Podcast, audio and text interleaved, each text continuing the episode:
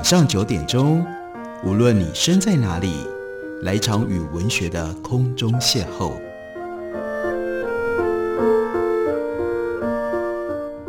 杨照谈书，邀您一同遨游文学世界，认识古今中外的经典之作。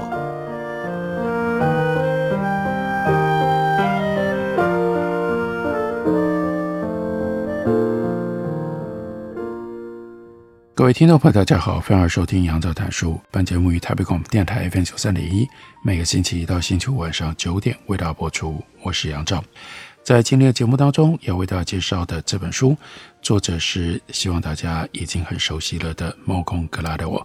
在节目当中，我们之前为大家介绍过他所写的《失控的轰炸》《解密陌生人》《艺术》等等几本书。那这次要介绍的。这是时报出版公司刚刚出的新版，叫做畅销庆功版，书名是《以小胜大》。那在这本书里面，猫空格劳德明白地告诉我们：underdogs, misfits, and the art of battling giants。啊，在各种不同的，在各种不同的情境底下，会有 underdog，那就是弱势者不被看好的，还会有 misfits，看起来。不太适应这个局势的角色，然而在历史上，在记录里，也在道理上，不见得 underdog 就一定会输，更不见得 misfit 就一定会被淘汰出局。这本书就是要告诉我们很多为什么 underdog 回头来赢了，或者是 misfit 后来反而倒过来引领主流这些故事以及背后的道理。例如说，在书里面帮我们介绍了一个很特别的人，这个人呢叫 Rena DeVay，跟他有关的故事是什么？那就是他去担任了十二岁女儿 Angeli 他们的球队教练。他决定要去当篮球队教练的时候，给自己定下了两项原则：第一，他绝对不会高声叫骂，因为呢，这些球员。大部分都是十二岁的孩子，经验告诉他，叫骂对十二岁的孩子不怎么管用。他要把他经营治理软体公司事业的那一套搬到篮球场上。他呢，会对这些球员、这些小孩平静温柔的说话，还要诉诸于理智跟常识，让这群女孩服从他的智慧，而不是服从他的纪律或者是铁腕。第二个原则更加的重要。他叫做 Rena DeVay，他出生在孟马。说老实话，他其实不熟悉美国人打篮球的方式。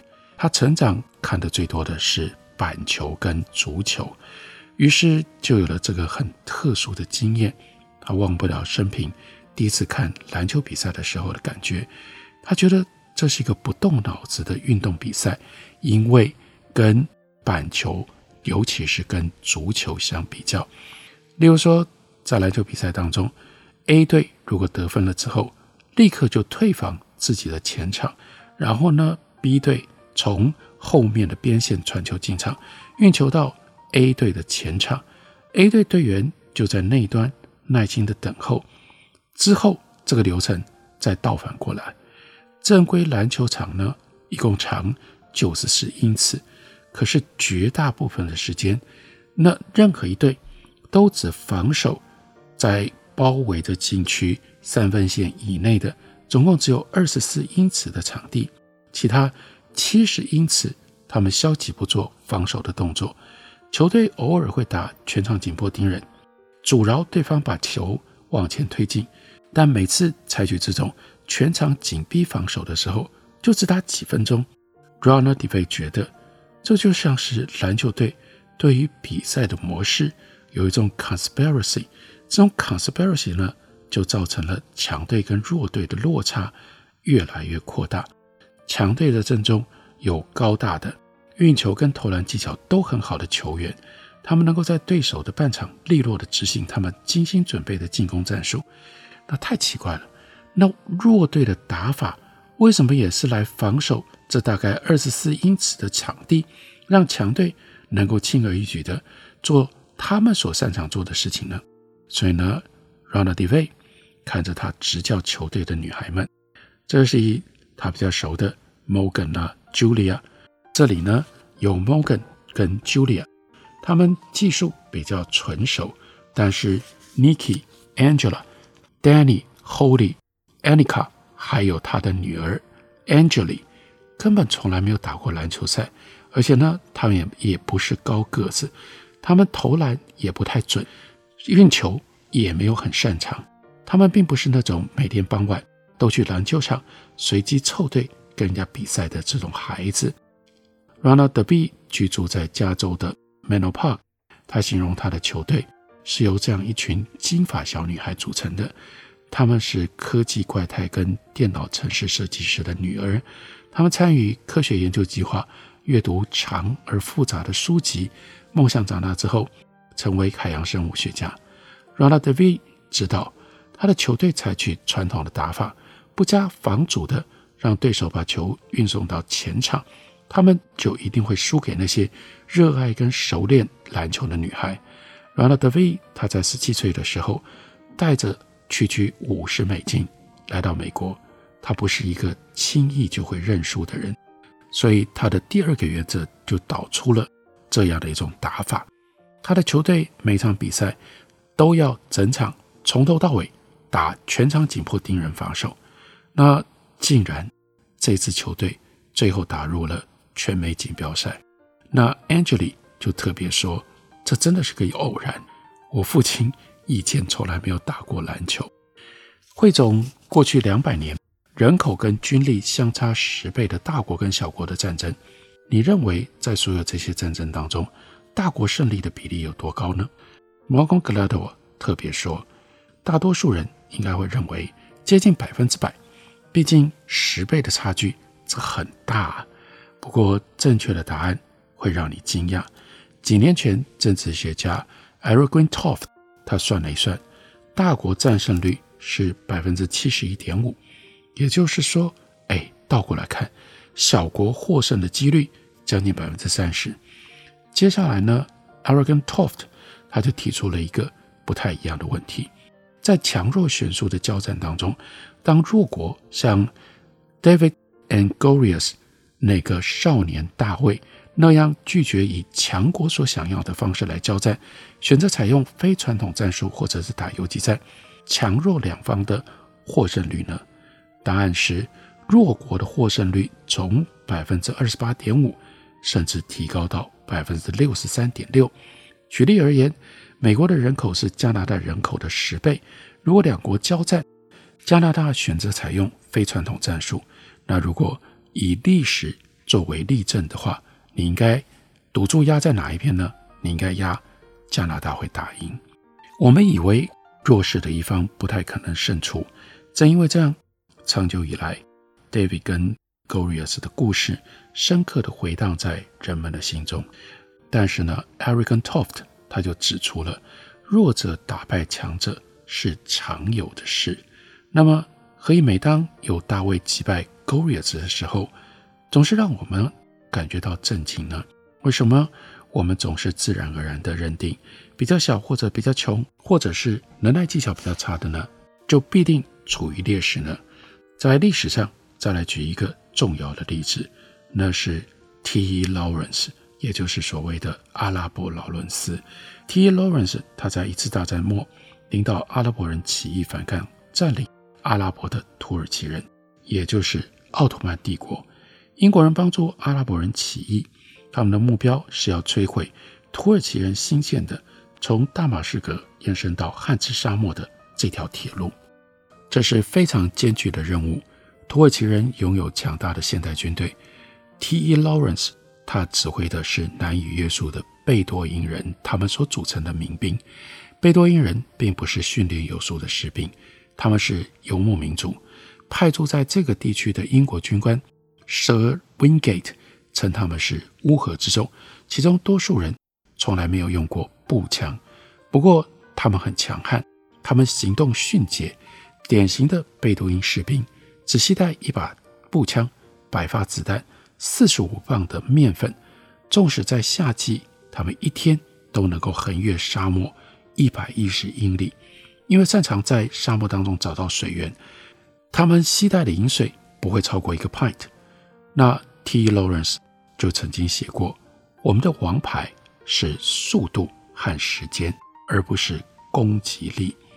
我们可以取得的最大资源是部族的男子，他们很不习惯打正规战，他们的才能是行动力、耐力、个人机智，以及他们对国家的知识和勇气。靠这些游牧民族贝多因人。”所组成的民兵来对抗鄂图曼帝国的正规军，会发生什么事？得到什么样的结果呢？我们休息一会儿，等我回来告诉大家。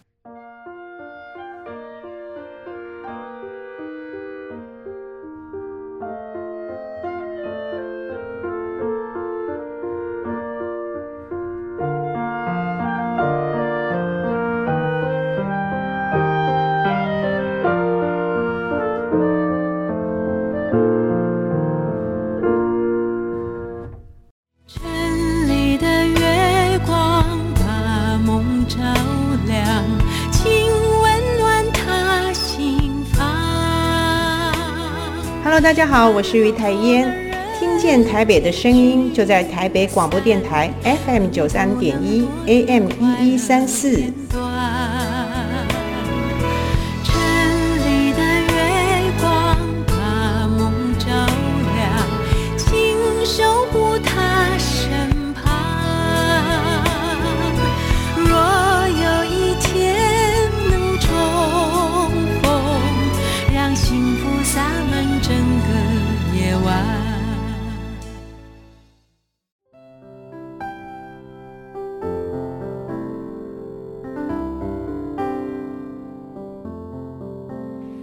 见台北的身影，拥有颗热情的心，有爱与梦想的电台，台北广播 FM 九三点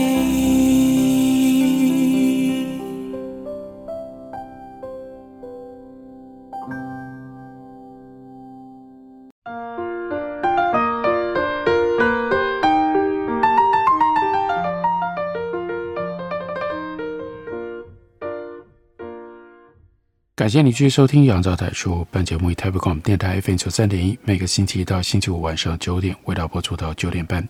今天为大家介绍的这本书是 Malcolm Gladwell 他所写的《以小胜大》。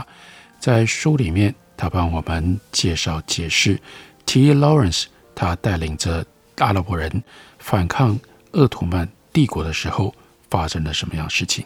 在这里，他特别引用了法国将领 Saxon 他的名言。战争之际靠的是腿，而不是手。而 Lawrence 他所集聚的这些贝多因人士兵，都是腿功了得。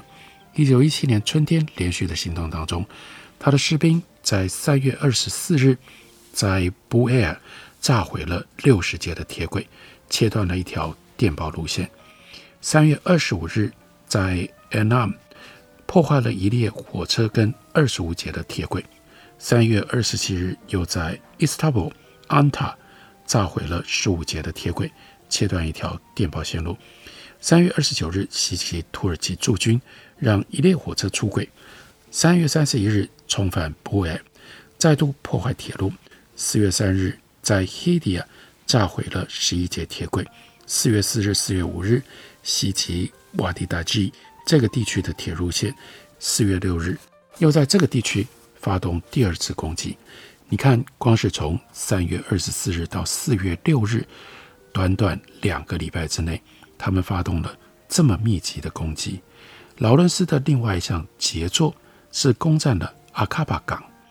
土耳其军预期攻击会来自西边阿拉伯湾水域巡航的英国军舰，T. Lawrence 却决定绕到东边不设防的沙漠城市出击。为了这个。他就率领部队大胆绕了整整六百英里的大圈子，从汉兹沙漠向北进入到叙利亚沙漠，再转回头朝西南方的阿卡巴港前进。这个时候是酷热的夏天，兜大圈的路线行经中东最荒凉的一些地区。T. Lawrence 他还刻意加了一段行程，转向前往大马士革边缘地区，用这种方法来误导土耳其的军队，让他们搞错了他的意图。Lawrence 在他的自传鼎鼎大名的经典名著《智慧七柱》这本书里，他就描述了这一年，谷地似乎充满了角毒蛇、苦腹毒蛇、眼镜蛇、黑皮蛇。天黑之后，我们不能够轻率地去取水，因为水塘或者是周遭都有蛇。两度有苦腹毒蛇钻进我们围坐边喝咖啡边商讨议论的警戒圈内，三名弟兄被蛇咬死了，另外四人在历经剧痛、恐惧、毒汁肿胀之后，幸运地捡回性命。哈维塔族的做法是用蛇皮膏涂在伤部之后包扎起来，为伤者。念诵《可兰经》，一直到他死去。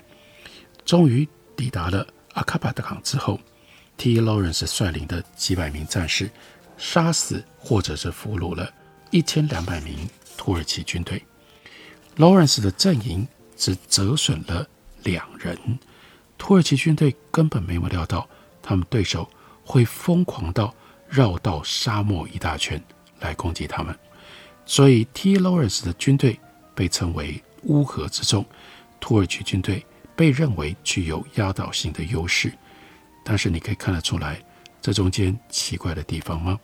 像土耳其军队这样拥有大量士兵、武器跟资源，是他们的优势，但却因为这样让他们动不了，迫使他们变成了防御的一方。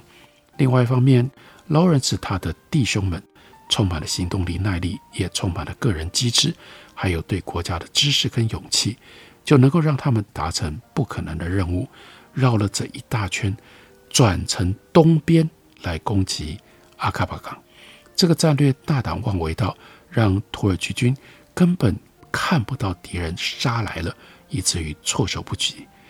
但不要忘了，有些优势是来自于缺乏有形的资源。弱势者之所以常常打赢，原因。就在于来自缺乏有形资源的优势，跟拥有有形资源的优势，经常是不相上下的。T. Lawrence 他了解这一点，Rana Devi 和他的乌合之众的女孩球员们，他们也了解这一点。那 Morgan Gladwell 就强调的跟我们说，可是很奇怪，为什么我们无法学到这样的教训？他说，我认为。我们对何谓 advantage 优势，保持着僵化而且局限的定义。经常我们以为有注意的事物，其实并没有注意；我们以为无注意的事物，其实能够让我们变得更强壮、更明智。再回到拉拉德维他所带领的篮球队，他们代表红木市参加七八年级组的比赛。那这个时候，他们的策略很简单。